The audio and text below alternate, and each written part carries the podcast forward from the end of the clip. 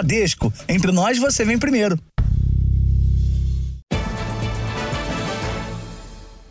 Boa noite. Boa noite. Israel está em guerra.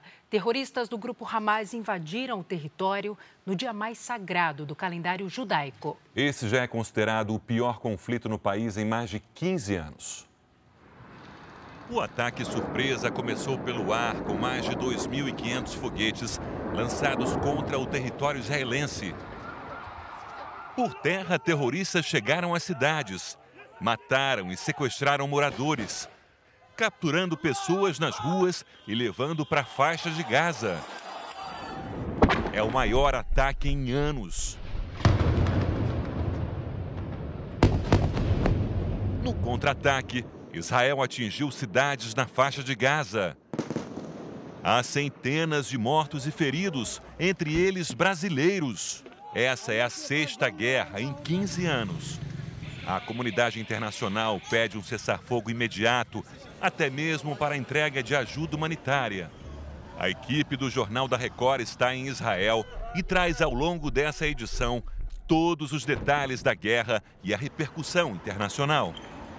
O governo israelense declarou a guerra depois dessa série de ataques do grupo terrorista Hamas deixarem pelo menos 450 mortos e milhares de feridos. Centenas de civis no país estão entre as vítimas. Moradores tentam deixar a região com medo do avanço das ofensivas. Um ataque inesperado não só pelos foguetes, mas porque terroristas cruzaram as barreiras de segurança e invadiram o território israelense numa ação sem precedentes do grupo palestino. A guerra começou no sábado, dia sagrado para a religião judaica, o Shabat. A nova ofensiva veio quando a comunidade relembrava os 50 anos do dia em que foi invadida por países árabes. Segundo testemunhas, homens armados foram até as casas para sequestrar moradores. Muitos foram feitos reféns no meio das ruas e levados pelos combatentes. Essa mulher foi capturada e colocada à força dentro de um carro palestino. De acordo com as autoridades, pelo menos 60 israelenses foram sequestrados. Não se sabe onde eles estão, mas são reféns que devem servir de moeda de troca para terroristas presos em Israel. Militares também foram rendidos. Nesta explosão que atingiu um veículo do exército, um soldado tenta salvar a vida de um colega ferido. Em outra frente de ataque, mais de 2 mil foguetes foram lançados da faixa de Gaza em direção a Israel. O sistema de defesa aérea foi acionado, mas um deles atingiu um prédio aqui no norte de Tel Aviv. O local está isolado pela polícia e todos os moradores deixaram os apartamentos. Quando o foguete atingiu o prédio, o barulho foi muito forte. Quando olhei para o alto, vi fogo saindo pela janela do apartamento, conta este vizinho. Em outro bairro, turistas foram pegos de surpresa e se protegeram neste supermercado. Eu nunca tinha passado por isso. No hotel disseram para nos protegermos se ouvíssemos a sirene, mas viemos ao mercado pegar algo para comer e acabamos aqui neste bunker, conta a polonesa. Essa é uma das regiões mais movimentadas de Tel Aviv, bem no centro da cidade. Normalmente, num dia como hoje, nesse horário, haveria muitas pessoas passando por aqui, frequentando os bares e restaurantes, mas o que a gente observa é que a atmosfera da cidade está completamente diferente desde que os ataques começaram. Muitos comércios não chegaram a abrir as portas e há poucos carros circulando. Isso porque muitos israelenses escolheram ficar em casa. O primeiro-ministro Benjamin Netanyahu afirmou que o país vive uma guerra e que o Hamas vai pagar um preço que nunca conheceu. Essa não é a primeira vez que Israel enfrenta o Hamas. O grupo extremista comanda a faixa de Gaza, um estreito território onde vivem 2 milhões e 300 mil palestinos e, por causa do terrorismo, sofre um bloqueio israelense desde 2007. Depois da invasão, muitos comemoraram a ofensiva. Um dos líderes do grupo extremista islâmico disse que a ação é uma resposta à atitude de Israel. O exército israelense revidou com vários ataques aéreos, conseguiu derrubar um prédio. Aqui funcionavam escritórios de empresas de comunicação.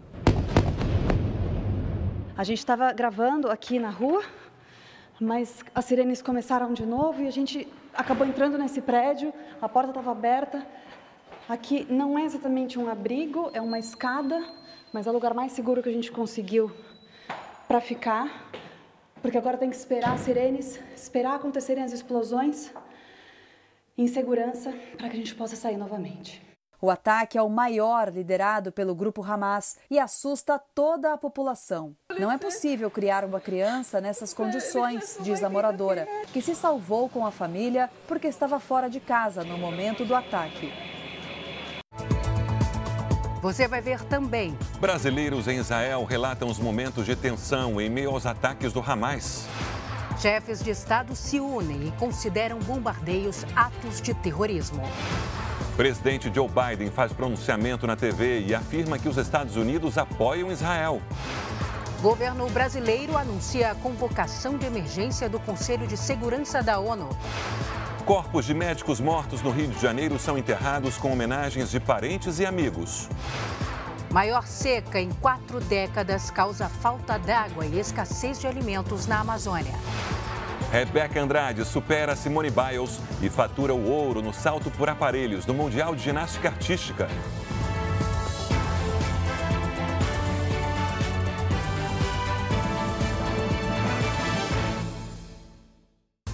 Oferecimento Consórcio Bradesco. Conquiste sua casa nova sem juros e sem entrada.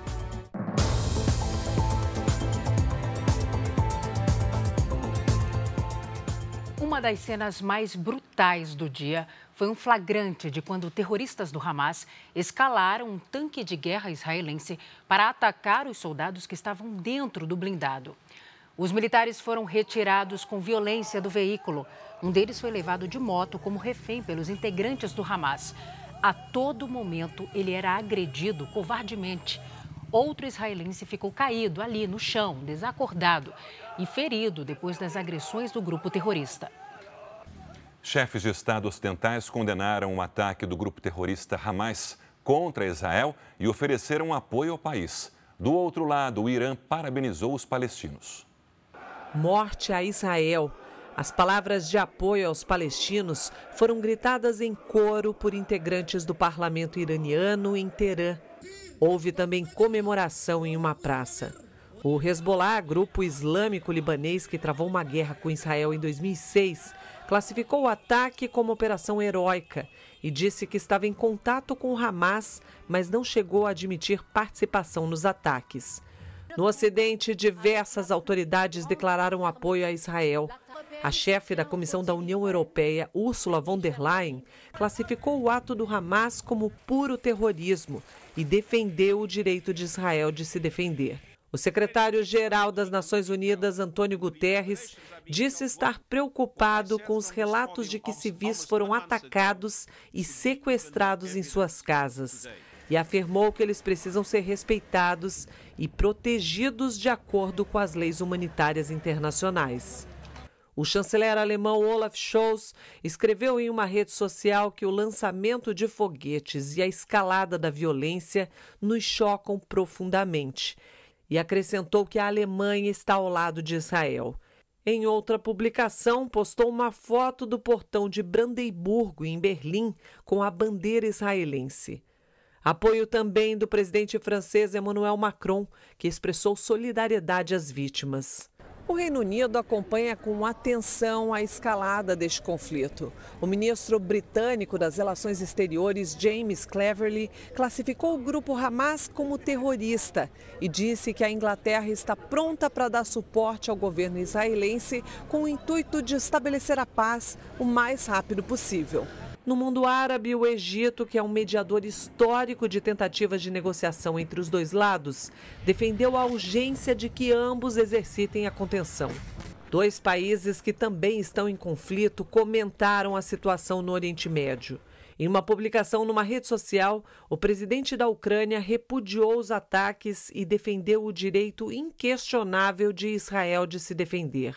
Em Moscou, o Ministério das Relações Exteriores da Rússia pediu o fim das hostilidades dos dois lados.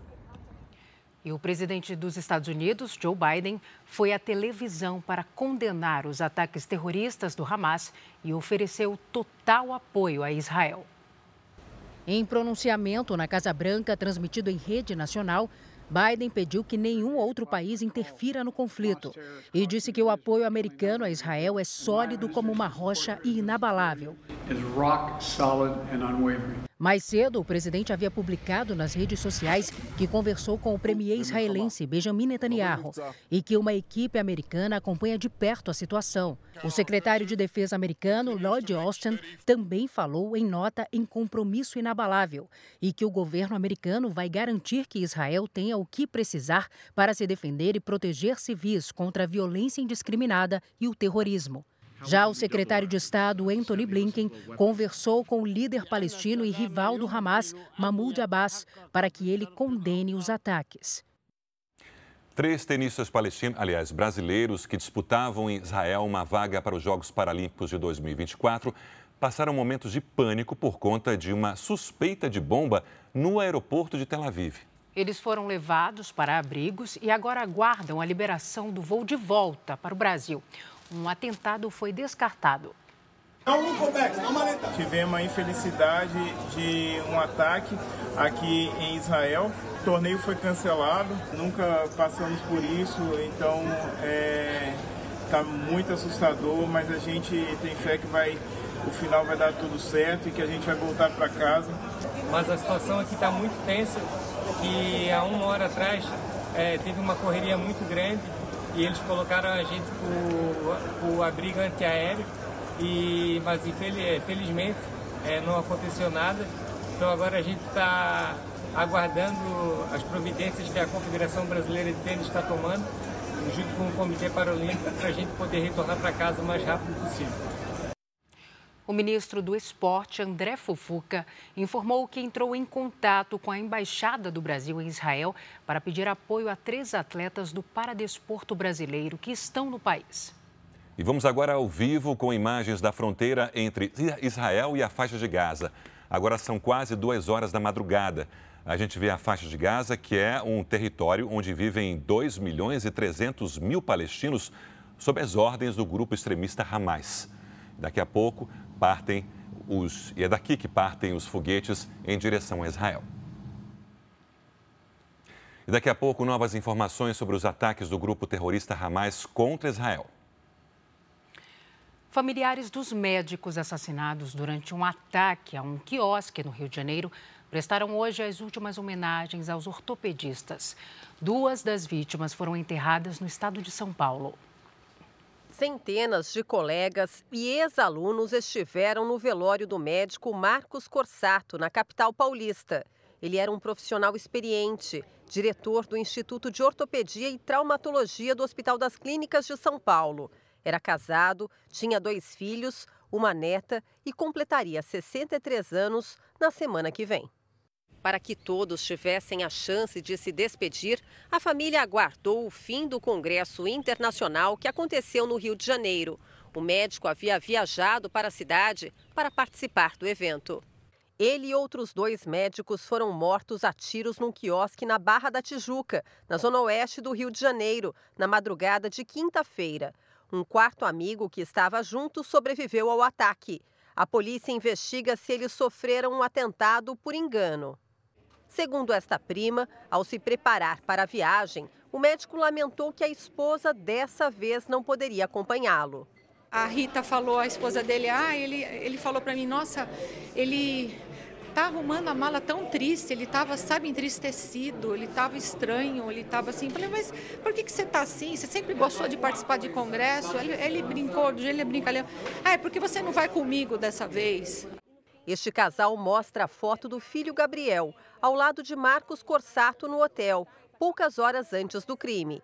O médico era amigo da família havia muitos anos. Gabriel, que também é ortopedista, foi convidado para tomar uma cerveja no quiosque na Barra da Tijuca. Recebeu os amigos ingleses que estavam acabando de chegar ao Congresso, então não foi. É, o motivo foi esse, senão não teria ido. No final da tarde, o corpo do ortopedista foi enterrado neste cemitério na zona sul de São Paulo.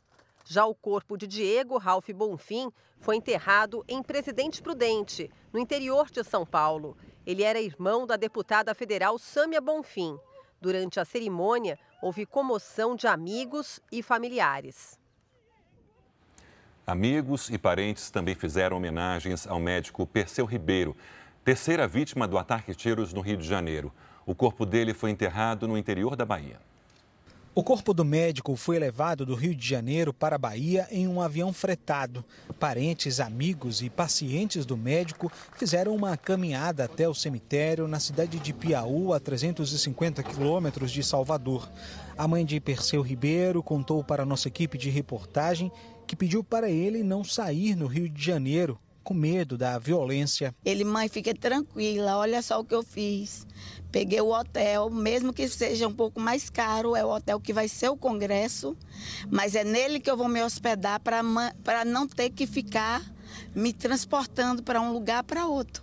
As irmãs do médico morto aos 33 anos lembraram como ele era querido cheia de sonhos, de tudo. A gente não sabe as coisas porque acontecem, a gente não sabe, mas meu irmão era só amor. O mundo realmente não é justo, mas isso nunca vai tirar a nossa fé, a nossa alegria, porque é o que ele merece de nós. Pessoas que foram se despedir no enterro carregaram uma faixa pedindo paz. Durante o cortejo, o comércio da cidade onde Perseu trabalhava foi fechado por uma hora. Perseu Ribeiro atendia um consultório particular há cerca de dois anos aqui na cidade de Piauí, no interior da Bahia. Antes de ir para o Congresso no Rio de Janeiro, ele havia comemorado aniversário um dia antes. A família pede investigação rigorosa da polícia. A principal linha de investigação aponta que Perseu teria sido confundido com um miliciano no Rio de Janeiro, o que provocou o atentado por parte de traficantes de drogas que disputam território na zona oeste da capital fluminense. A investigação do caso agora busca ligar os pontos para entender o que realmente motivou o ataque e também a execução de traficantes que teriam participado da ação criminosa. Dos 33 tiros disparados, 19 atingiram os três médicos que morreram no ataque. Foi o que revelou o laudo do Instituto Médico Legal, realizado no corpo das três vítimas assassinadas. A principal linha de investigação é de que os médicos tenham sido mortos por engano. A perícia identificou que Perseu Ribeiro Almeida foi atingido por cinco tiros, a maior parte nas costas. Já Diego Ralph Bonfim, de 35 anos, foi baleado oito vezes. E Marcos Andrade Corsato, de 62 anos, atingido por seis disparos. O único sobrevivente do ataque, Daniel Proença, de 32 anos, foi atingido por 14 tiros. Ele passou por cirurgias e o quadro de saúde é estável. Amigos do médico contaram que ele está lúcido mas muito abalado com a situação. Menos de 24 horas depois do crime, quatro suspeitos foram encontrados mortos. Os corpos foram abandonados em dois carros na zona oeste do Rio. A polícia também tenta localizar o veículo usado no ataque e outros integrantes que estariam envolvidos no crime. Os episódios de violência repercutiram em todo o país. Uma pesquisa feita após as mortes mostrou que 72% dos brasileiros apoiam uma intervenção federal no Rio de Janeiro. Em 2018, o Estado já passou por uma intervenção na área da segurança pública, quando tropas do Exército e da Força Nacional realizaram operações especiais ao longo de 10 meses. A violência aqui no Rio está muito, muito ruim, bastante ruim, entendeu? Tem que ter mais polícia, mais investimento. Tem que ter mais policiamento e também é, melhorar a educação, ter escola, o horário integral para as crianças, para os adolescentes. Passageiros reclamam que tiveram a bagagem extraviada no Aeroporto Internacional de Guarulhos, em São Paulo, e ainda não conseguiram recuperar os bens. Tudo teria acontecido depois que funcionários do aeroporto protestaram contra a proibição do uso de celulares nas áreas restritas. A chegada em Brasília teve uma surpresa nada agradável para o consultor de sistemas Rodrigo Ramalho. Quando eu percebi que já deu mais de 5, 10 minutos, não, não tinha chegado nenhuma mala, Aí começou a ficar estranho. Disseram que nenhuma mala veio de Guarulhos. Rodrigo ficou na mão, sem os pertences pessoais, para o compromisso de trabalho de 10 dias na capital federal. O prejuízo com as compras de última hora que teve de fazer já chegou a 500 reais. A nossa reportagem, a empresa informou que regularizou todos os casos de extravio e retenção de bagagens na última quarta-feira. Desde o início dos protestos de funcionários que fazem o manuseio das bagagens no Aeroporto Internacional de São Paulo no começo da semana, o número de reclamações de malas extraviadas não para de aumentar. Segundo este especialista em direito do consumidor, o caminho imediato para o passageiro é acionar as empresas aéreas. Caso efetivamente não seja localizada a bagagem, ainda direito à indenização do conteúdo existente na mala. As manifestações provocaram atrasos e cancelamentos de voos em Guarulhos. Os funcionários questionam a proibição do uso de celulares em horário de trabalho. A determinação é da Receita e da Polícia Federal, com o objetivo de dar mais segurança ao serviço. Foi justamente no setor de bagagens do aeroporto que, no início do ano, malas de pessoas inocentes foram trocadas por outras que continham cocaína, o que causou a prisão de duas brasileiras na Alemanha. O prazo para resolver o problema de extravio de bagagens em voos domésticos é de até sete dias e de 21 para voos internacionais.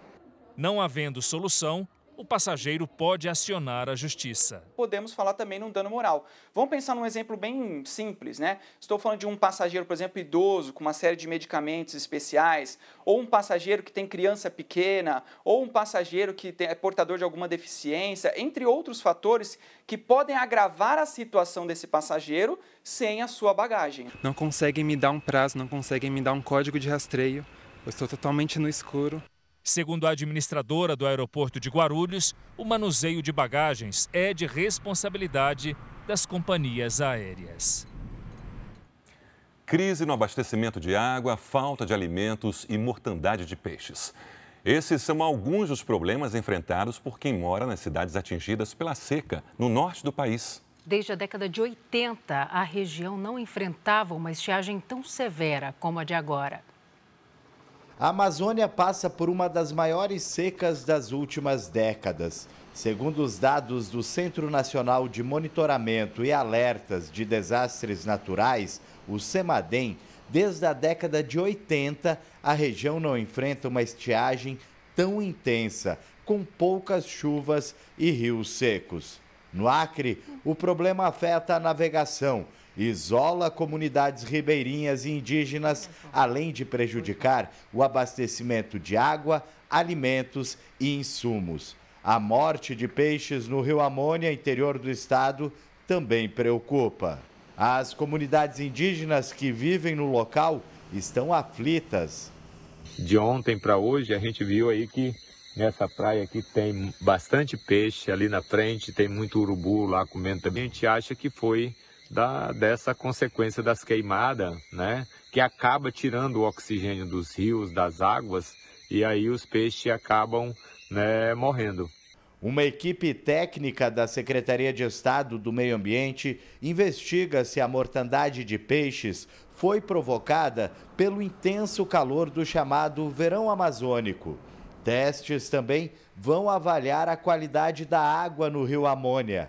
O resultado deve sair em 15 dias. A seca dos rios também afeta o abastecimento de água. Aqui na capital Rio Branco, a prefeitura recorreu aos caminhões-pipa para abastecer 33 comunidades. São mais de 15 mil pessoas enfrentando a falta d'água. O decreto de emergência do governo estadual deve agilizar as ações de socorro às comunidades isoladas. As consequências são de todos os níveis: para a saúde, para é, aumento a quantidade de incêndios florestais, queimadas urbanas. Nós temos problemas é, do baixo nível do lençol freático, então aquelas comunidades mais afastadas têm problema do abastecimento de água potável. De acordo com meteorologistas, a previsão é de mais estiagem na Amazônia, com chuvas abaixo do normal nos próximos três meses.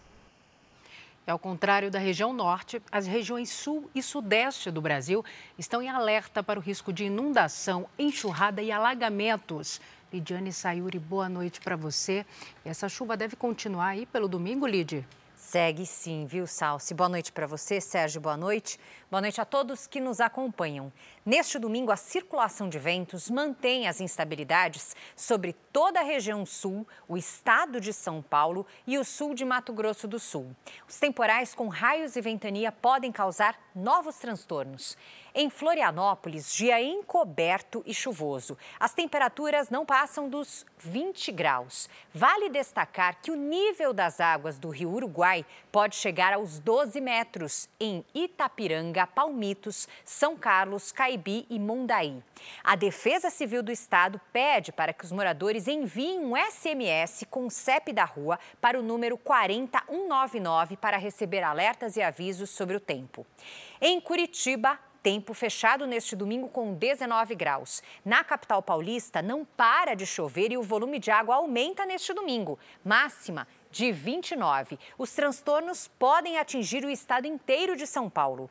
No Rio de Janeiro, 30 com temporais. Em Campo Grande, sol, calor de 30 também com pancadas de chuva fortes. Para as outras áreas do centro-oeste, tem previsão de chuvas isoladas. No interior do Nordeste, tempo firme e seco.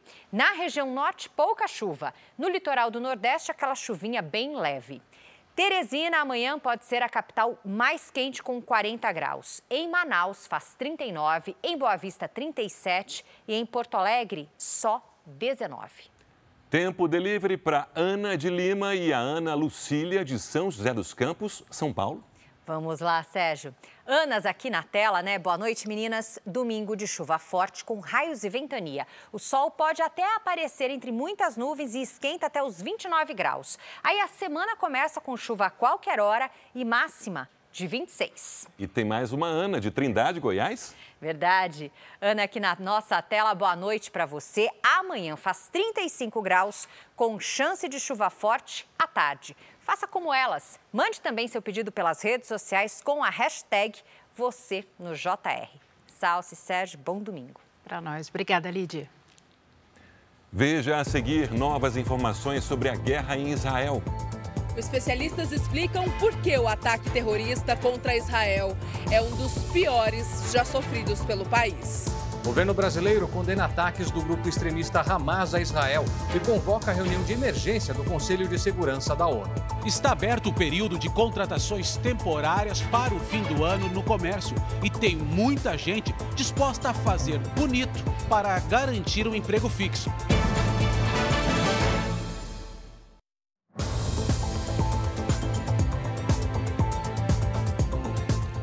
Voltamos a falar dos ataques do grupo terrorista Hamas contra Israel. No aeroporto internacional em Tel Aviv, dezenas de voos foram cancelados. Quem tentou embarcar viveu momentos de tensão. No início da noite, horário local, os passageiros ficaram deitados e sentados na pista do aeroporto porque as sirenes de aviso de bomba começaram a tocar na capital de Israel. Eles estavam prestes a entrar na aeronave para embarcar. Muitos se desesperaram. Apesar do alerta, nenhum foguete atingiu o aeroporto. A maioria das companhias aéreas cancelou voos para o país. A região central de Israel também sofreu com os bombardeios. Um guia de turismo brasileiro conta que teve que se esconder com a família. Eu vivo no centro do país, no centro de Israel, e hoje, durante o dia, eh, nós tivemos eh, aqui na região ataques é, é, vindos da faixa de Gaza, ataques é, com mísseis. Tivemos que entrar toda a família no abrigo antimíssel que nós temos em casa. Entramos eu, minha esposa, meus dois filhos e esperamos a sirene terminar. Esperamos mais 10 minutos e foi isso que a gente viveu diretamente aqui da situação. Daqui a pouco, novas atualizações dos ataques em Israel. Foi sepultado hoje em Brasília o corpo do ex-ministro do Supremo Tribunal Federal, Moreira Alves. O corpo de José Carlos Moreira Alves foi velado neste sábado no Salão Branco do Supremo Tribunal Federal. Além de familiares e amigos, participaram da cerimônia o atual presidente do STF, ministro Luiz Roberto Barroso, e o vice-presidente da corte, ministro Edson Fachin. Moreira Alves morreu ontem, aos 90 anos, por falência múltipla dos órgãos. Ele estava internado em um hospital em Brasília havia duas semanas. Moreira Alves foi procurador-geral da República nos anos 70, além de ministro do Supremo por 28 anos. Veja agora os destaques do Domingo Espetacular. O nosso encontro emocionante com Fausto Silva. Vou estar no Domingo Espetacular, é o Domingo dos Transplantados. Ele fala pela primeira vez depois de passar por um transplante de coração. Já me senti um carro velho com motor novo. As revelações do apresentador que acaba de ganhar uma segunda chance. Você chegou a pensar no pior? Quem decide é lá em cima, eu sempre falava isso. E o que todo mundo quer saber? Faustão vai voltar para a televisão? Eu comecei minha carreira há 300 anos atrás na própria Record. Estou à disposição da galera do Domingo Espetacular. Uma aventura no coração do Cerrado para salvar o animal que é um dos símbolos do Brasil, o tamanduá-bandeira.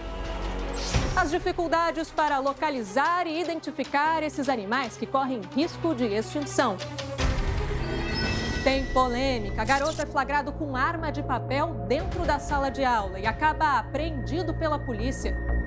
Há três meses, a família tenta provar que ele não é um criminoso, que tudo não passou de uma brincadeira de adolescente. O desabafo de Ana Furtado. A apresentadora comemora a cura do câncer depois de uma batalha de cinco anos contra a doença. Primeiro momento, ele foi um vilão, ele foi péssimo.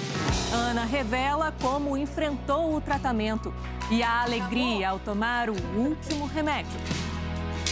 É no Domingo Espetacular, depois da Hora do Fato. Veja a seguir: Brasil reage aos ataques em Israel e convoca Conselho de Segurança da ONU para discutir a guerra. Rebeca Andrade supera Simone Biles e é ouro em prova de salto no Mundial de Ginástica Artística. Em Mato Grosso do Sul, Polícia Militar promove educação ambiental em comunidades ribeirinhas que estão em áreas isoladas no Pantanal. Dia das Crianças deve movimentar mais de 8 bilhões de reais no comércio. Projeção pode superar o nível pré-pandemia.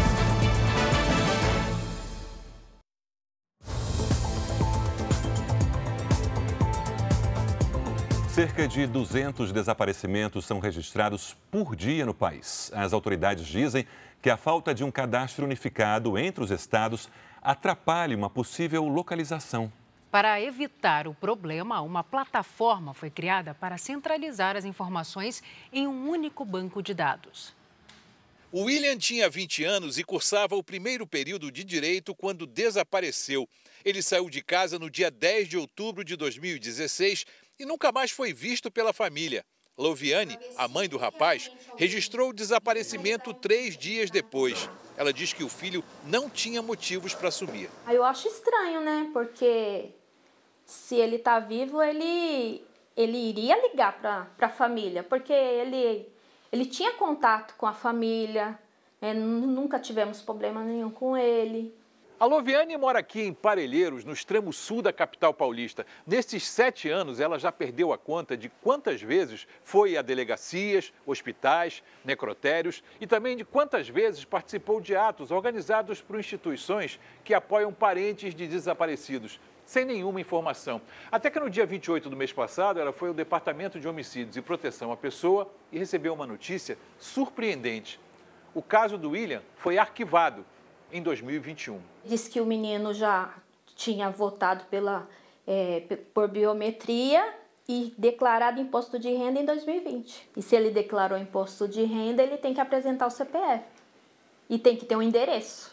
O Brasil registra uma média de 203 desaparecimentos por dia. Quase 47% são na região sudeste.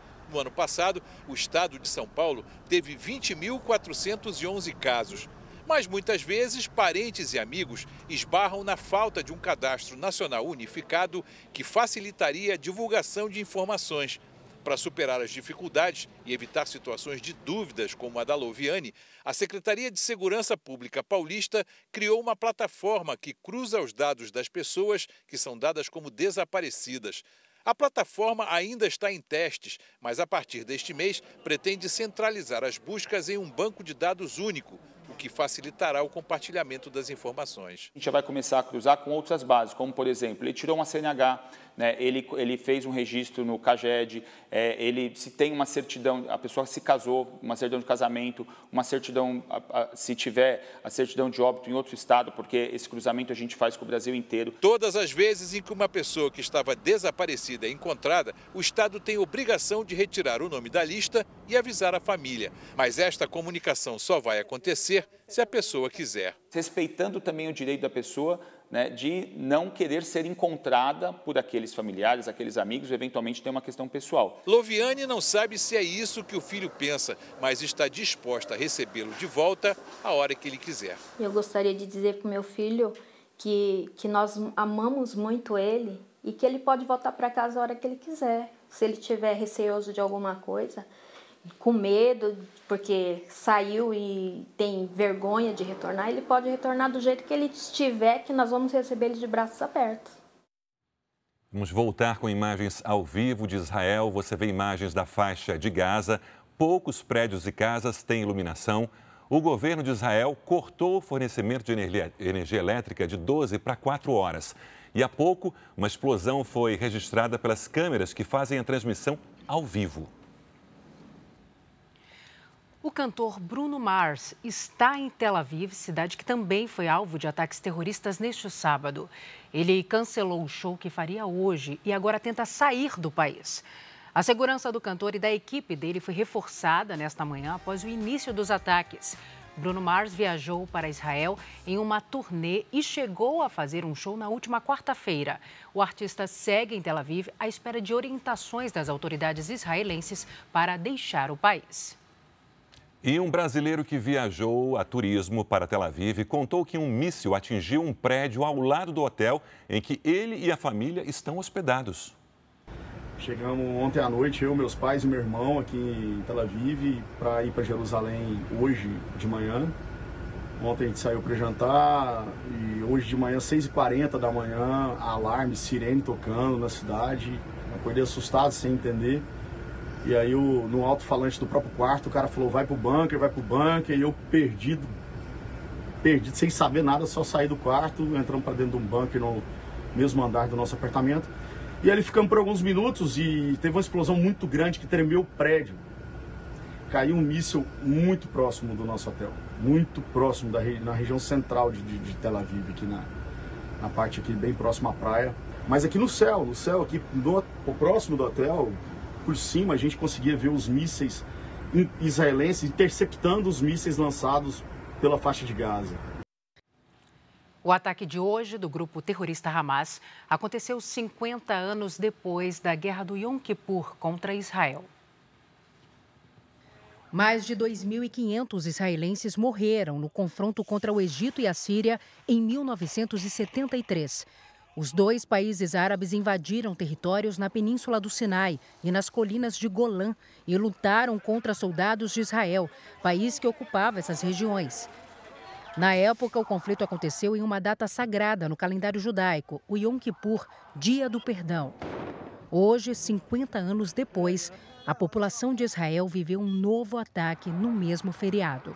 Este é um eh, dia simbólico quando Israel está em um feriado quando os eh, judeus israelenses estão saindo eh, nas ruas, às sinagogas para pregar. Eh, neste momento, eh, Israel foi atacado brutalmente eh, com uma intenção: matar eh, israelenses, cidadãos civis nas ruas. Eles estão fazendo exatamente este, este um crime horrível. O governo brasileiro condenou os ataques do Hamas a Israel e convocou uma reunião de emergência com os países integrantes do Conselho de Segurança da Organização das Nações Unidas, que deve acontecer amanhã. A Rita é brasileira e mora há 30 anos em Israel. Ela conta que acordou com o som de sirenes e barulho de mísseis em meio ao ataque. Israel está vivendo é, um dos momentos mais críticos desde a Guerra do Yom Kippur, em 1973. 50 anos depois, nós fomos surpreendidos mais uma vez num Shabat, num sábado, num dia também de festividade dentro da, da tradição judaica. Esta jornalista brasileira tenta voltar de Israel e mostra a superlotação no aeroporto de Tel Aviv. Do hotel já dava para ver os mísseis, mas aí eles disseram que estava tudo bem e a gente chegou a sair na rua. Teve um alerta na rua, né? E a gente precisou se proteger. Eu olhei ali pela, pela área onde ficam os aviões. É, os aviões foram retirados da pista, né? E tem muito carro de polícia lá.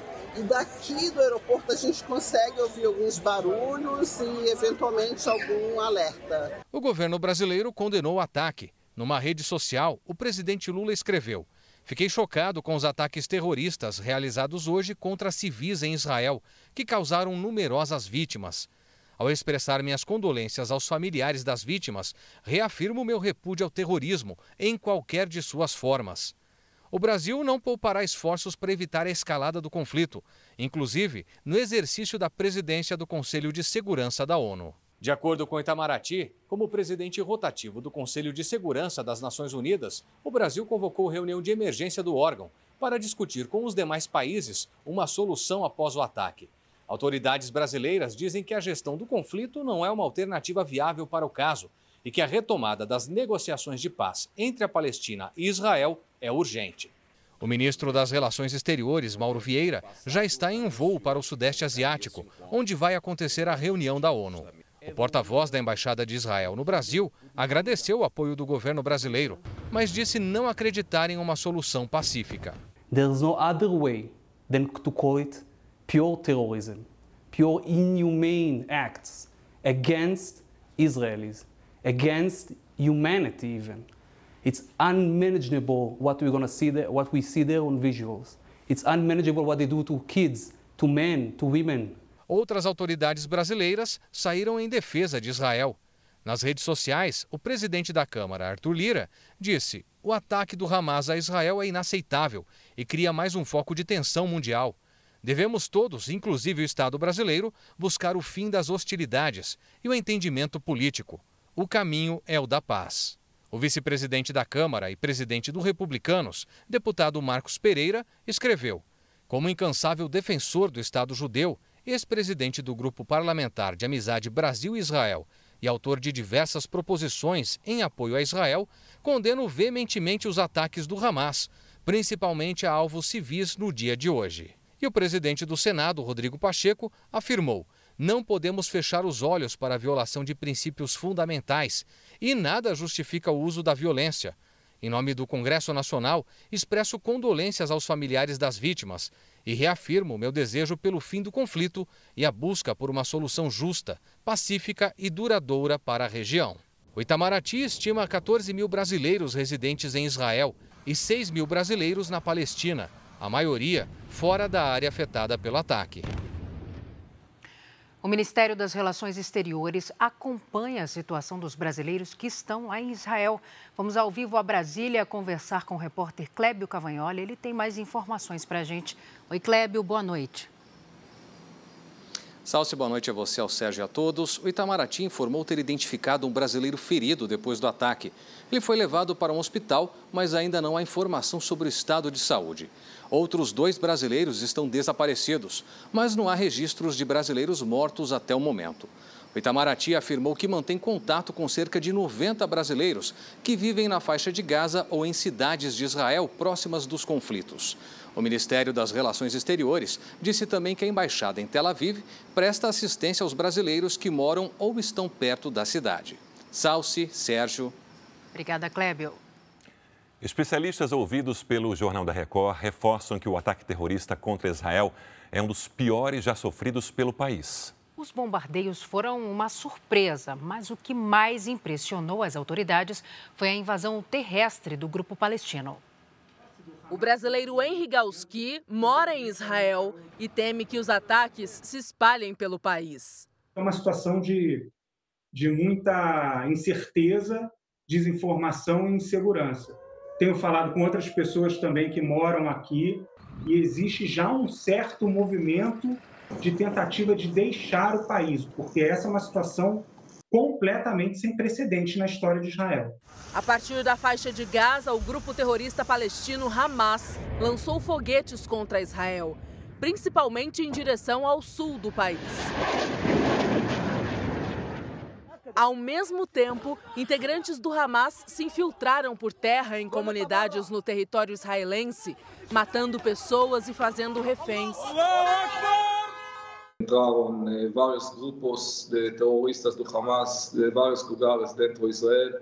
Estão eh, atacando civis em eh, assentamentos, cidades de Israel, em modo horrível. E também temos civis e soldados sequestrados em Gaza. O ataque deste sábado é considerado um dos piores já sofridos por Israel.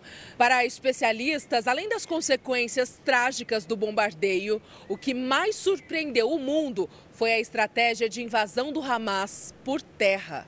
Esse ataque mostra que houve uma tremenda falha na inteligência israelense. Essa invasão terrestre é que é, a, a, entre aspas, a grande novidade e o grande receio por parte de Israel é que nesse momento uh, o, o Hezbollah, esse grupo radical terrorista que é, tem presença na, no Líbano, possa atacar o norte de Israel também. O professor de Relações Internacionais também explica por que o território palestino da faixa de Gaza é uma região que deixa o conflito ainda mais perigoso. Não há presença de forças de segurança de Israel dentro da faixa de Gaza. Dessa vez, pela incursão terrestre, é que o cenário vai se tornar muito mais difícil, porque Gaza é uma das regiões mais densamente populosas do mundo. Em nota, o Consulado-Geral de Israel ressaltou que o ataque foi iniciado pelas organizações terroristas lideradas pelo Hamas, sem qualquer pretexto ou ação prévia por parte de Israel.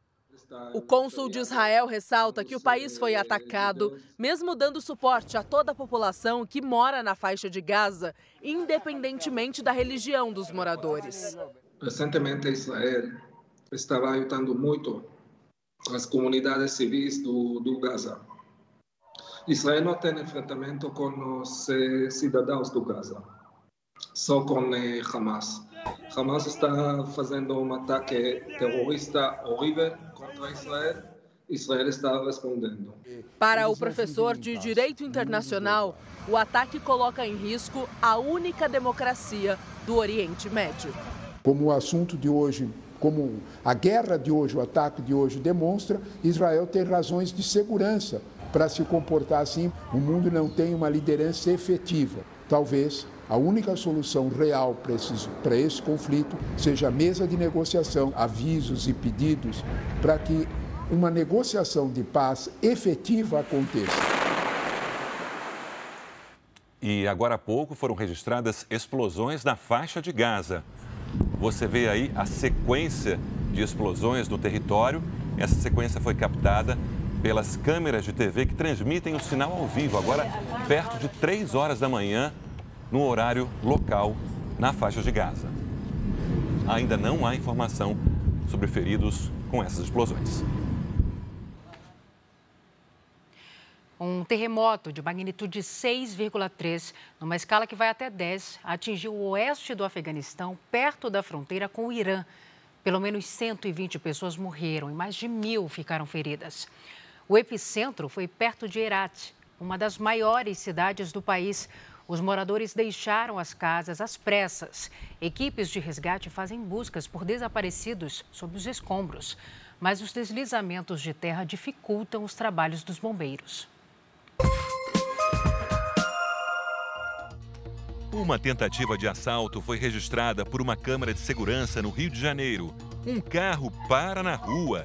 Dois homens descem do veículo e apontam a arma para o motorista que vem logo atrás. O condutor tenta fugir e os bandidos dispararam contra ele. O carro era blindado, ninguém ficou ferido nem foi preso.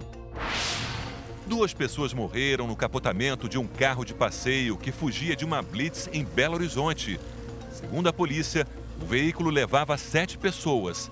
A perícia chegou a encontrar uma garrafa de uísque dentro do carro. Um temporal em Santa Catarina causou alagamentos, interditou estradas e deixou moradores ilhados. Florianópolis acumulou em 24 horas toda a chuva prevista para o fim de semana. Em Urubici, na Serra Catarinense, a água invadiu a garagem de um hotel onde estavam 10 carros de luxo, avaliados em 40 milhões de reais. Essa semana começou a ser emitido um novo modelo de passaporte brasileiro. O documento é considerado um dos mais seguros do mundo contra falsificações. A reportagem do Jornal da Record foi ao laboratório onde são feitos testes de qualidade. O passaporte é uma carteira de identidade internacional que serve para comprovar a cidadania de cada pessoa. Com o passaporte você tem acessos transnacionais e é por isso que ele tem que ser muito seguro. O nosso passaporte é um dos mais seguros do mundo, mas isso porque ao longo de décadas passou por várias atualizações. Esse, por exemplo, é um dos modelos mais antigos. Ao todo, são 20 modelos diferentes em mais de 60 anos. Essa daqui é a atualização mais recente. Nas páginas, tem elementos, inclusive, que reagem à luz ultravioleta. Isso tudo para aumentar ainda mais a segurança. Não é à toa que o documento brasileiro é referência internacional. O Jornal da Record teve acesso ao laboratório da Polícia Federal em Brasília. É onde são feitas as perícias para identificar as tentativas de fraude. São os peritos daqui que elaboram os novos itens de autentificação, que aumentam a segurança do documento. As folhas do novo passaporte têm características específicas e bem diferentes das que haviam no modelo anterior. Esse é o modelo de passaporte antigo, mas ainda está vigente. Então, nós temos aqui a fluorescência é, dos desenhos em uma única cor, microletras. Já o passaporte novo tem um desenho bem mais rico nas páginas, na fluorescência, tem a numeração de páginas.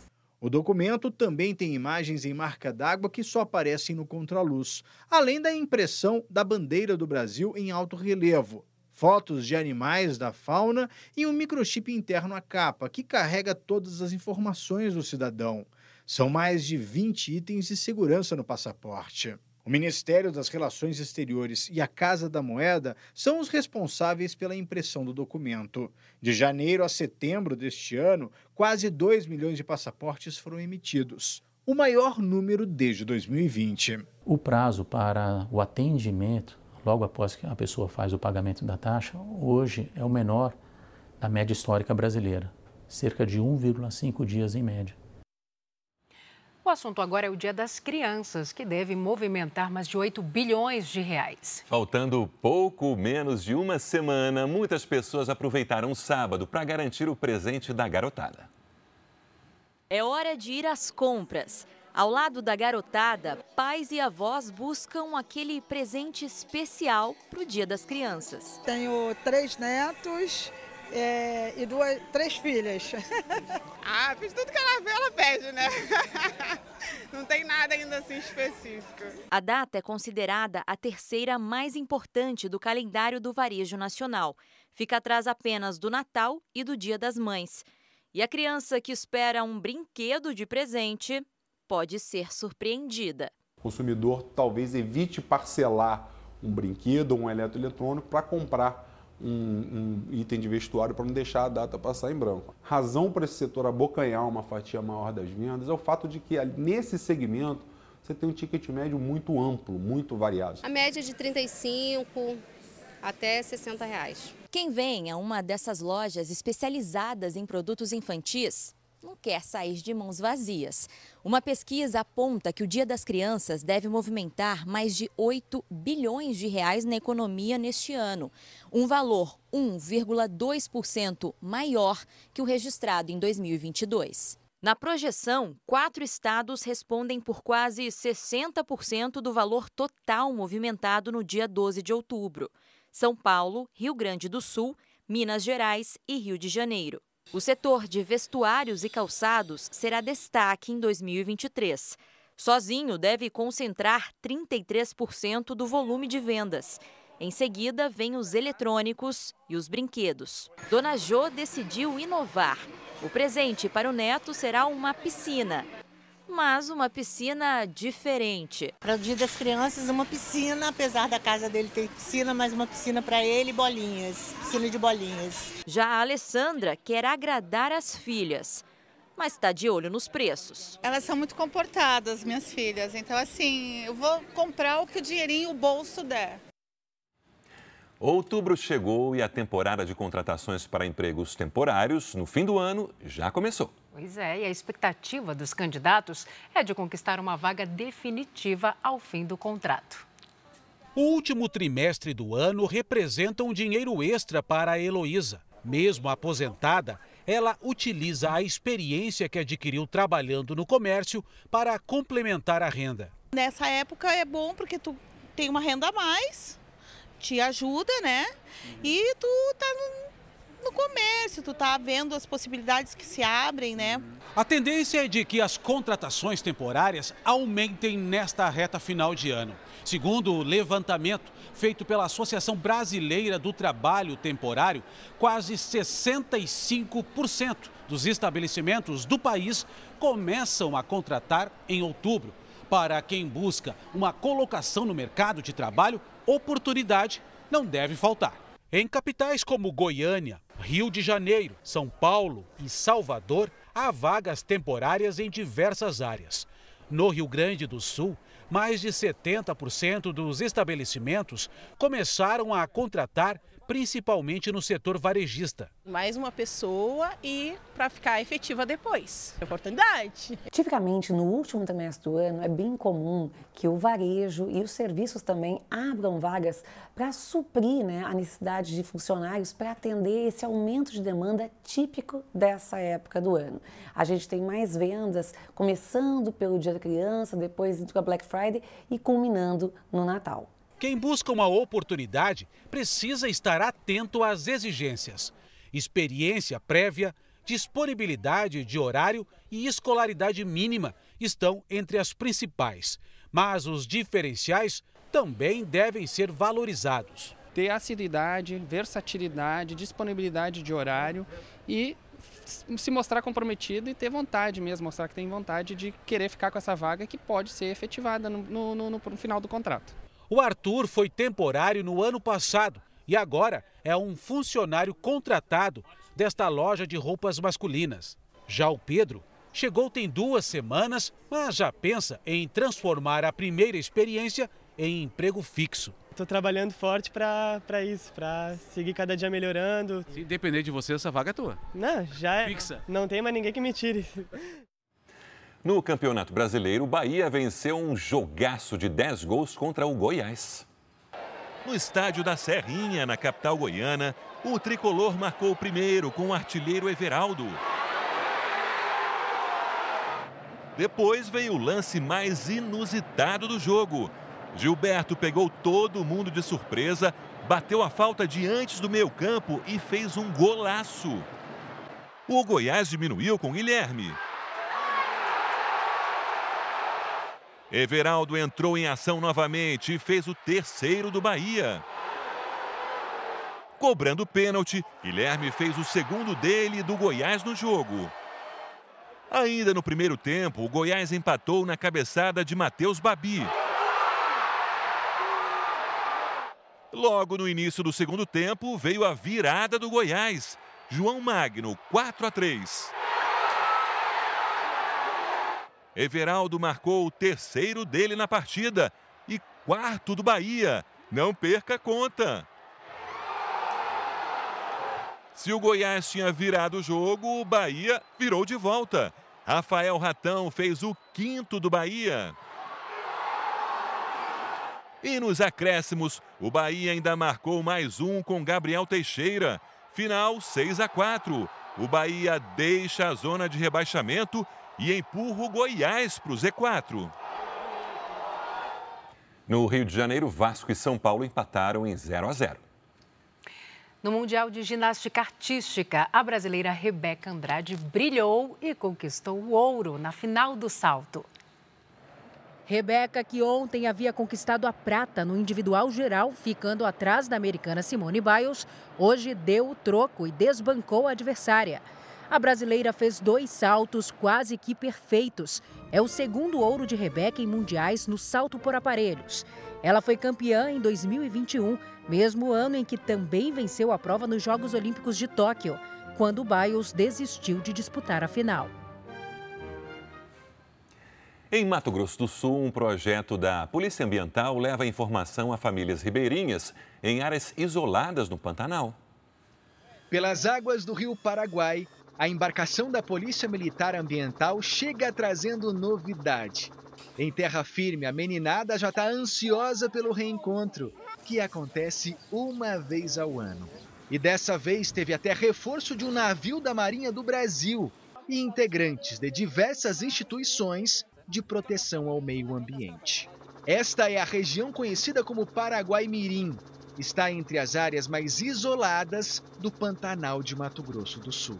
Enquanto crianças e adolescentes passam por mini oficinas de educação ambiental, os adultos recebem orientação de combate a incêndio em vegetação. É importantíssimo que eles tenham essa ciência de que é cada vez mais a tendência nós temos a gente passar por climas mais extremos, né, por períodos mais secos, mais quentes, que são mais propícios ao fogo. O Teatro de Fantostes desperta nos pequenos a importância de manter o Pantanal preservado, livre do lixo que vem da cidade. A gente vê nessas crianças, crianças pantaneiras mesmo, uma forma de que elas possam não só transmitir, mas elas conseguirem levar mais qualidade de vida para suas famílias com as informações que elas recebem na expedição. Breno deu cor a uma onça pintada, viu uma igualzinha dias atrás e nem ficou com medo. Eu estava na, na canoa, nós estava indo para Corumbá e nós demos de cara a cara com ela. Aí ela levantou e abriu a boca e vimos dentro. Para chegar a esta outra comunidade, foi preciso viajar um dia inteiro de barco. Ela está ao lado da Serra do Amolá, a região mais preservada do Pantanal. Se a gente não fazer a nossa parte, os nossos filhos não vão fazer. Então a gente tem que mostrar para eles a forma certa de trabalhar, a forma certa de preservar.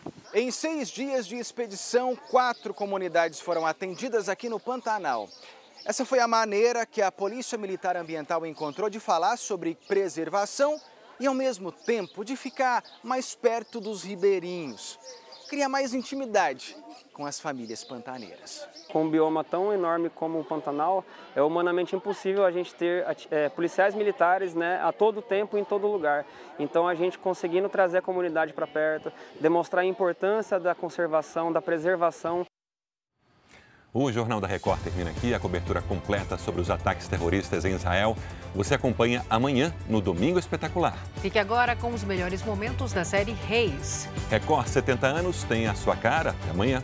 Boa noite.